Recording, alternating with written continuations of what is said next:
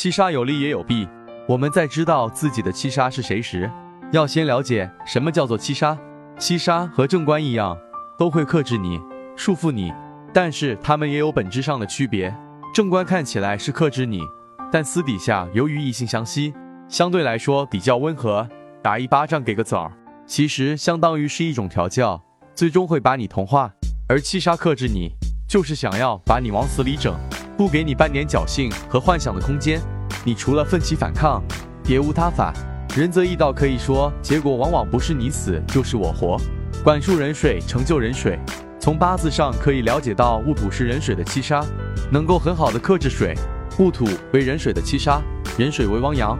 戊土好比堤坝，管束了人水，也成就了人水。只有遇戊土阻挡它奔流的气质，才能使人水积蓄能量，才更有价值。所以戊虽为七杀，却能激发出人水最大的能量和爆发力。戊土对人水是间接关系，可能很多人会认为戊土作为七杀没什么作用，那就大错特错了。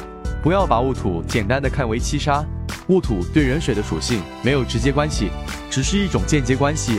比如有时人水养鱼，灭火需要堵水才行，否则鱼就顺水跑了。河流自己不会灭火，需要把水装起来才能灭火。如果把戊土看为七杀，那就需要治杀、化沙、河沙。这样就远离了命学的本质，特别是古人所言的“身强杀浅，假杀为权”之语，对王水来讲根本就不适用。仁则易道，可以说甚至就是错误的。